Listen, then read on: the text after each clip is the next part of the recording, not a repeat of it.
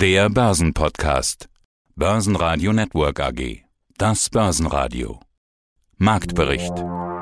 Im Studio Sebastian Leben, Peter Heinrich und Andreas Groß. Außerdem hören Sie Fondsmanager Wolfgang Matejka aus Wien zur finanziellen Atombombe, Vermögensverwalter Wolfgang Jutz von Credo zur Portfolioaufstellung wie beim Fußball, David Hartmann von Fontobel zur Cybersecurity, zu den Kion-Zahlen CEO Rob Smith, zur Zukunft der Photovoltaik, Tube Solar CFO Felix Mantke und zu seinem Trading-Ansatz im Wikifolio Scientific Factor Model World Wikifolio Trader Max Thaler. Sie hören Ausschnitte aus Börsenradio-Interviews. Die ausführliche Version der Interviews finden Sie auf börsenradio.de oder in der Börsenradio-App. Der Krieg in der Ukraine spitzt sich zu, die News-Ticker füllen sich weiter, die Zahl der Flüchtlinge steigt, die OSZE prüft Kriegsverbrechen, laut US-Informationen sind inzwischen 90 Prozent der russischen Soldaten, die zuvor an den Grenzen stationiert waren, in die Ukraine einmarschiert.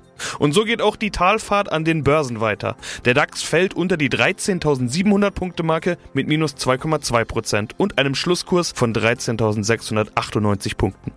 Doch es gab auch hoffnungsvolle Meldungen. Der französische Präsident Macron sucht erneut den Kontakt zu Putin. Laut ukrainischen Unterhändlern wurde eine erneute Verhandlungsrunde vereinbart.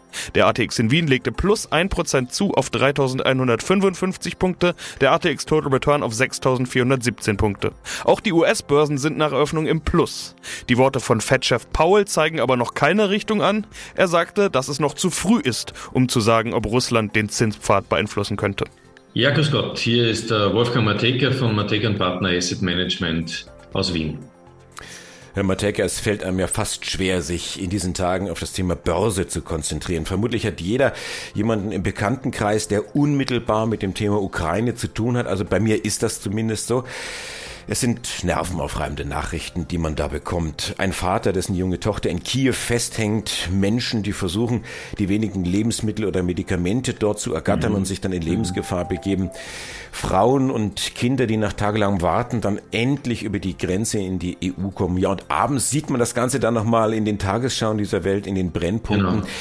Die UNO-Vollversammlung verurteilt die Aggression Russlands gegen die Ukraine historisch. Ja, 141 Stimmen, auch wenn man sich nicht getraut hat, es so zu benennen, was es ist. Krieg. Was geht Ihnen diese Tage durch den Kopf, Herr Matega? Ja gut, wir haben jetzt uns den Stress fast schon angewöhnt, mit Pandemie und globalen Bedrohungsszenarien umzugehen. Das ist jetzt eine ganz neue Stufe einer solchen Betrachtungsweise. Kalt lässt das einen nicht, definitiv. Und diesbezüglich ist man auch an seiner eigenen persönlichen Wahrnehmung immer gefordert, darauf Rücksicht zu nehmen, hier konzentriert und auch in gewisser Weise diszipliniert zu wirken, auch wenn es in einem drinnen ganz anders aussieht. Wir sind eigentlich auch verpflichtet, das zu tun. Unsere Berufe haben damit zu tun, die Informationen, die wir von der ganzen Welt eh schon immer sehr intensiv bekommen, aber jetzt noch direkter zu schichten, zu gewichten, zu überprüfen, zu analysieren. Also die Arbeit, die wird erstens nicht weniger und zweitens einmal um diese Facette im Bereich der Seriosität weitert, weil äh, sich damit pauschal auseinanderzusetzen, wird auch in den Kapitalmärkten nicht möglich sein. Daher müssen wir einen guten Job machen, indem wir uns auch um das Thema kümmern. Wie sieht denn Ihr langfristiges Szenario aus? Wird sich die Welt und damit auch die Welt der Finanzen dauerhaft ändern? Die Welt der Finanzen hat sich bereits geändert. Also wenn ich daran denke, was sich in Russland gerade abspielt, dann ist das in Wirklichkeit die finanzielle Atombombe, die da gezündet wurde. Sie müssen sich vorstellen, nicht nur die russische Börse ist geschlossen, sondern die Werte an dieser Börse sind de facto in Richtung Null unterwegs.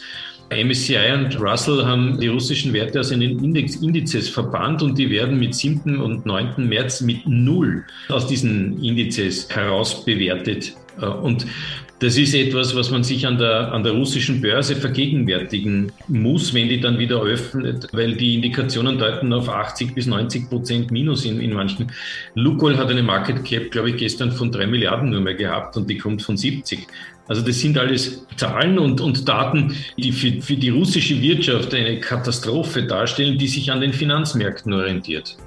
Äh, für die restlichen Finanzmärkte bedeutet es, dass die Allokation sich auf die nächsten drei bis fünf Jahre ausrichten wird, in Abhängigkeit mit dem Fortschritt der Krise in der Ukraine und Russland.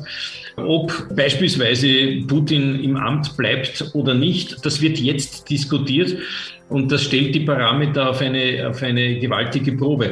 Eines wird allerdings in jedem Fall stattfinden müssen, nämlich dass die Europäische Union ihrer doch sehr friedlichen Politik der letzten Jahre, die ein gewisses Sicherheitsbedürfnis schon automatisiert angenommen hat, eine neue Änderung zuführen wird müssen. Die Eigenversorgung mit Energie, die Eigenversorgung mit Rohstoffen, auch die Anstiege der Technologieinvestitionen, das wird politisch unterstützt sein müssen, sonst wird es in zwei, drei Jahren vielleicht wieder so eine Situation geben können und das darf nicht sein. Ich bin Wolfgang Jutz, Inhaber der Credo Vermögensmanagement GmbH und unabhängiger Vermögensverwalter in Nürnberg. Das Thema Nummer eins, über das auch wir an dieser Stelle natürlich sprechen müssen, ist weiterhin der Krieg in der Ukraine.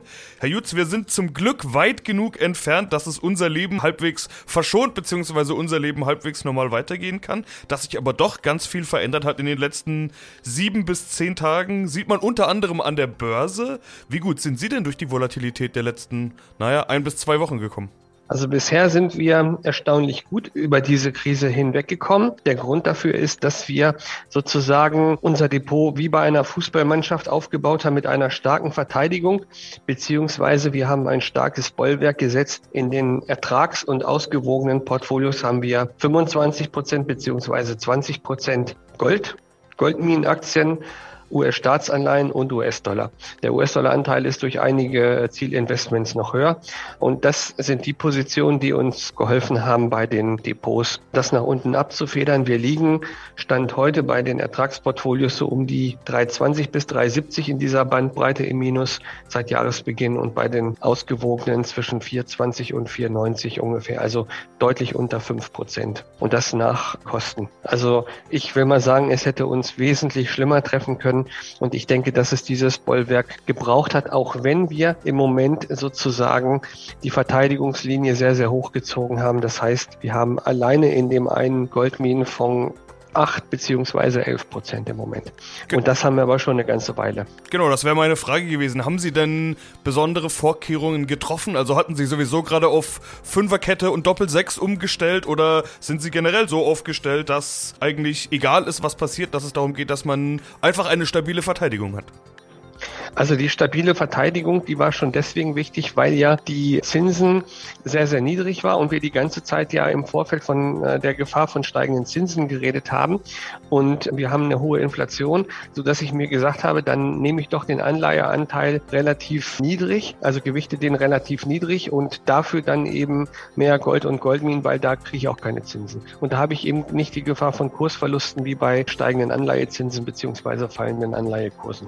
Ja, und was für Auswirkungen hat dieser Krieg jetzt auf Ihre Strategie? Machen Sie irgendwas anderes? Haben Sie irgendwas verändert? Hat sich irgendwas in Ihren Annahmen geändert? Also wie sind die Auswirkungen?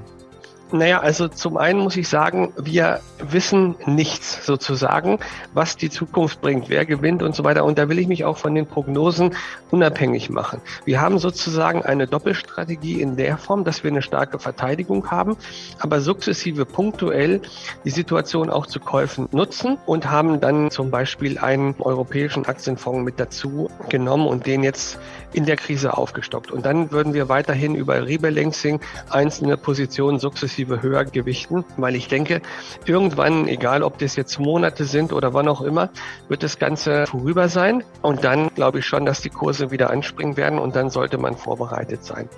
Das, wo wir aber immer darauf achten, ist auf die Qualität. Das sagt sich jetzt so einfach, aber ich möchte mal ein, zwei Beispiele geben. Wir haben in unserem deutschen Aktienfonds, den wir haben, das ist der DWS Plato Fonds. Da haben wir also nicht nur Verlierer, sondern Rückenwind bekommen wir zum Beispiel von einer Firma, die dort mit drin ist, die heißt Verbio. Die ist im S-DAX drin gewichtet. Die machen zum Beispiel Biodiesel, Methan und Ethanol. Und das ist eben eine gute Alternative zu konventionellen Kraftstoffen.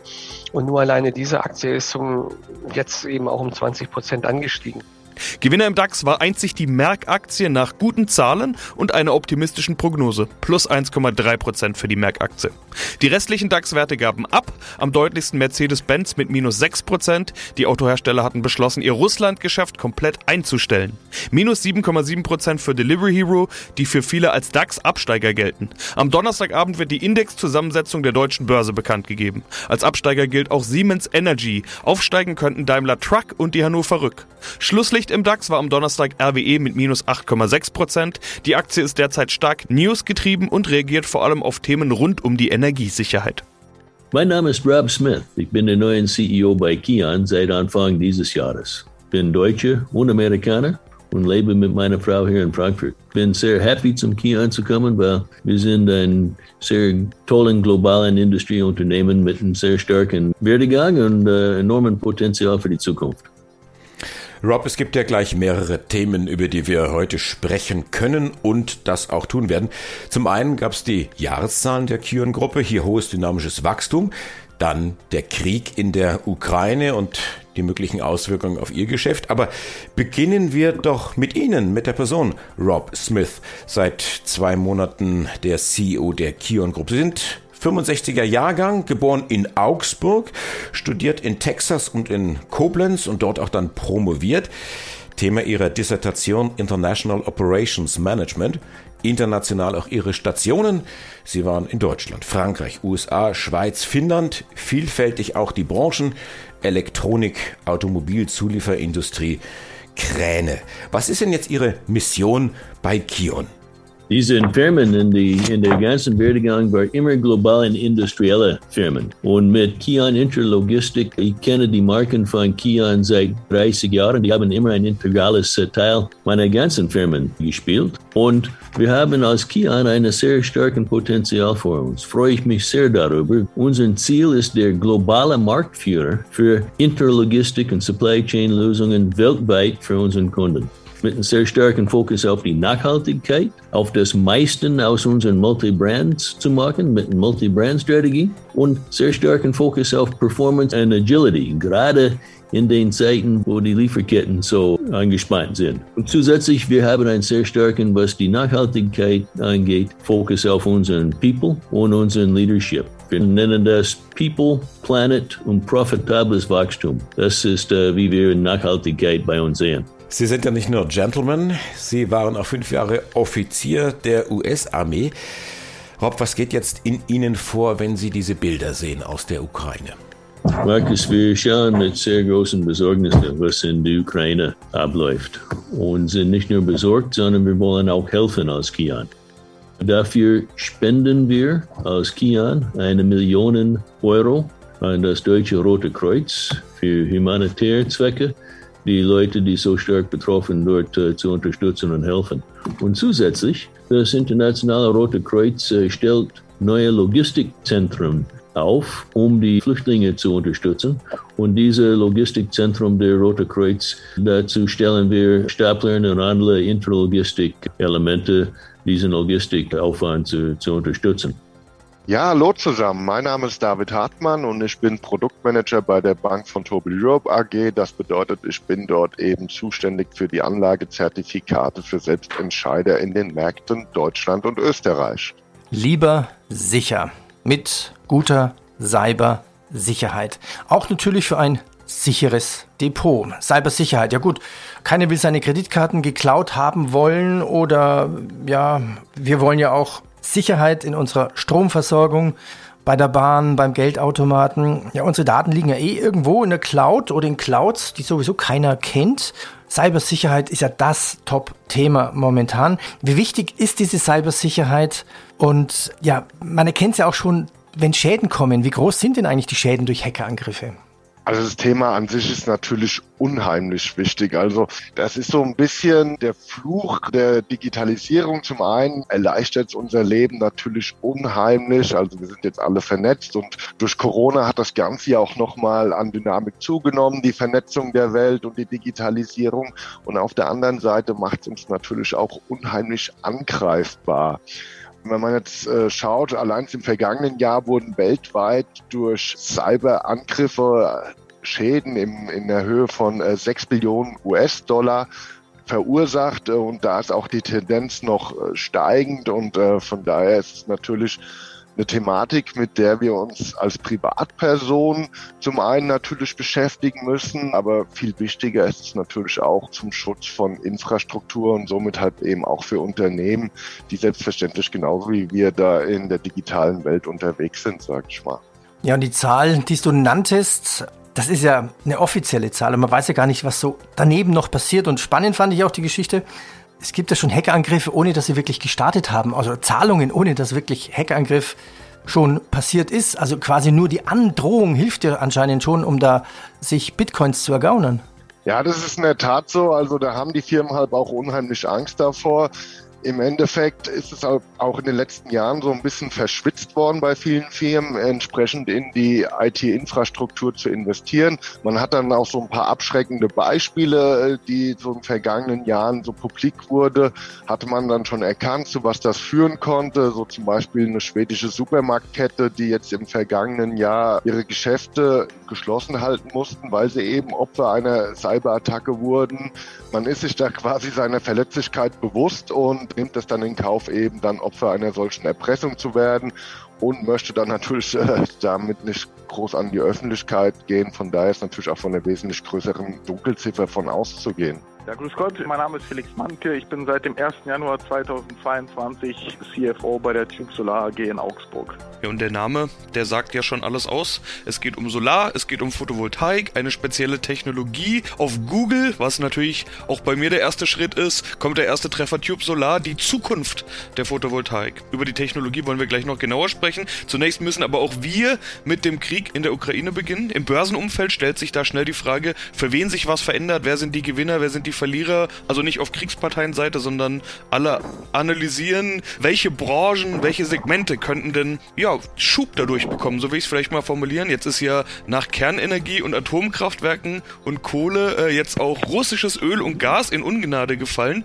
und da bleibt ja nur noch erneuerbare Energie. Hm, Herr Mandke, zunächst mal ganz unabhängig von Ihrem Geschäft würde ich Sie jetzt gerne mal als Experten fragen. Die Corona-Krise hat den Digitalisierungsschub gebracht, den man davor ja immer wollte, aber nie richtig angegangen ist. Jetzt kommt die nächste Krise mit dem Krieg in der Ukraine und den Sanktionen gegen Russland. Könnte das den Erneuerbaren den schon lange erhofften und gewünschten Schub bringen? Definitiv schon, beziehungsweise aus unserer Sicht wird natürlich die, die Notwendigkeit noch weiter unterstrichen, wobei wir natürlich sehr gerne von diesen Umständen abgesehen hätten, die sehr tragisch sind. Und, aber die Notwendigkeit grundsätzlich für, für das Forcieren und, und die verstärkten, verstärkten Einsatz von erneuerbaren Energien haben wir halt vorher schon extrem gesehen und haben auch extrem viele Interessensbekundungen von äh, potenziellen Kunden. Aber natürlich das derzeitige Setting oder die derzeitige Situation in der Welt macht nochmal klar, dass nicht nur erneuerbare Energien grundsätzlich, sondern auch bezüglich Abhängigkeitsverhältnissen zu, zu Energiequellen halt essentiell sind. Und von daher sehen wir uns sowieso gut positioniert und durch diese widrigen Umstände, die derzeit vorherrschen, eigentlich dann nochmal unterstrichen, wie wichtig das ist, diesen ja, angestrebten Energiemix, der es ja für viele Jahre erstmal sein wird, auch, auch gestalten zu können und hinzubekommen. Sprechen wir über Ihr spezielles Segment. Es geht um Agri-Photovoltaik, wie man es nennt, also landwirtschaftliche Flächen mit Photovoltaik-Einsatz, so will ich es vielleicht mal in ein paar einfachen Worten umschreiben. Der Vorteil ist klar, die gleiche Fläche wird sowohl für Energiegewinnung genutzt als auch landwirtschaftlich. Weniger Fläche Genau. wird verbraucht. Das ist die Zukunft der Photovoltaik. Das ist die absolut die Zukunft und was das Besondere ist, ist genau wie Sie ansprechen, die duale Nutzung. Das ist halt unser Produkt, deshalb auch nicht vergleichbar mit herkömmlich bekannten Flachmodulen. Bei den herkömmlich bekannten Flachmodulen ist es halt so, dass sie eine Nutzung haben, sie können halt Strom generieren und bei uns ist unser USP ist, dass halt die, dass eine duale Nutzung möglich ist. Das heißt, es stellt sich auch gar nicht die Frage bei Landwirten, will ein Landwirt jetzt seinen landwirtschaftlichen Betrieb aufgeben und dafür, dafür dann Strom generieren, sondern es ist genau der Punkt, es, das Geschäftsmodell kann weiter beibehalten werden, Landwirtschaft und man nutzt im Grunde die Ressource, die Fläche parallel auch für die Generierung von Strom. Ja, hallo, ich bin der Max Taller, betreibe das Wikifolio Scientific Factor Model World und bin Mitgründer von Agitum Invest. Agitum Invest und seit einem Jahr hier bei Wikifolio dabei. Am 1. Februar 2021, also habt ihr gerade einjähriges Geburtstag gefeiert sozusagen. Die Eckdaten zu Beginn des Interviews, Performance bis Ende des Jahres knapp 30 Prozent, aber im neuen Jahr dann fast wieder alles abgeschmolzen, werden wir gleich im Detail drüber sprechen. Wie ist denn dein, wie ist denn euer Ansatz dabei? Was ist die Trading-Idee? Wer seid ihr? Das Ganze ist tatsächlich aus einem Forschungsprojekt an der Uni in Kooperation mit dem Lehrstuhl für Kapitalmärkte entstanden. Uni München muss man dazu sagen, ne? die TU München. TU München, genau. Da haben wir mit einem Team aus sechs Leuten ein Multifaktor-Modell entwickelt. Und aus diesem Modell heraus haben wir dann im Team einen Algorithmus herausgearbeitet, welcher jetzt quasi die Base der Strategie darstellt. Und so ein Algorithmus ist dann dazu da, um im Grunde genommen besser zu sein als der Markt. Das wollen ja immer alle. Genau. Also zu diesem Modell haben wir dann quasi noch einige andere Aspekte mit eingebracht, wie zum Beispiel elf verschiedene Risikotypen in Bezug auf die Volatilität des Portfolios und noch ein paar andere Parameter. Vielleicht um auf dieses Multifaktor-Modell kurz einzugehen, um die, auf die einzelnen Faktoren einzugehen. Diese spiegeln die Marktkapitalisierung, das Buch-zu-Marktwert-Verhältnis, die Investmentbereitschaft, die operative Profitabilität, das Momentum und die Risikoprämie der Unternehmen wieder. Wo habt ihr denn die ganzen Informationen her? Die Informationen, also die Datengrundlage, beruht auf der Datenbank Thomson Reuters, wo wir Zugang dazu haben und das Ganze eben da runterladen können. Und das funktioniert weltweit. Alle Aktien, die dann da zu finden sind, die fließen ein nach den Kriterien, die du gerade gesagt hast, in euer System. Ist das System fertig oder wird da noch dran rumprogrammiert?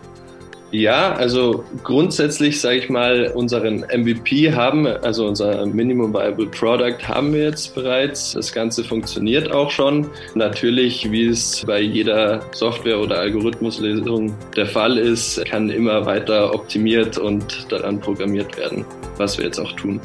Was dieser Algorithmus jetzt kann, ist dass wir ihn jetzt quasi auf der Datengrundlage ihn mit Hunderttausenden von Datenpunkten füttern. Also zum Beispiel mit den Daten jeder einzelnen Aktie aus dem S&P 500. Der Algorithmus berechnet uns dann auf Grundlage der verschiedenen Faktoren ein gewichtetes Ranking dieser 500 Einzeltitel aus dem S&P. Aus diesem Ranking heraus investieren wir dann in die Top 10 Titel jeweils gleichgewichtet. Und in unserem Wikifolio haben wir als Grundlage eben den SP 500, also die 500 Unternehmen aus den USA und den Eurostock 600. Börsenradio Network AG Marktbericht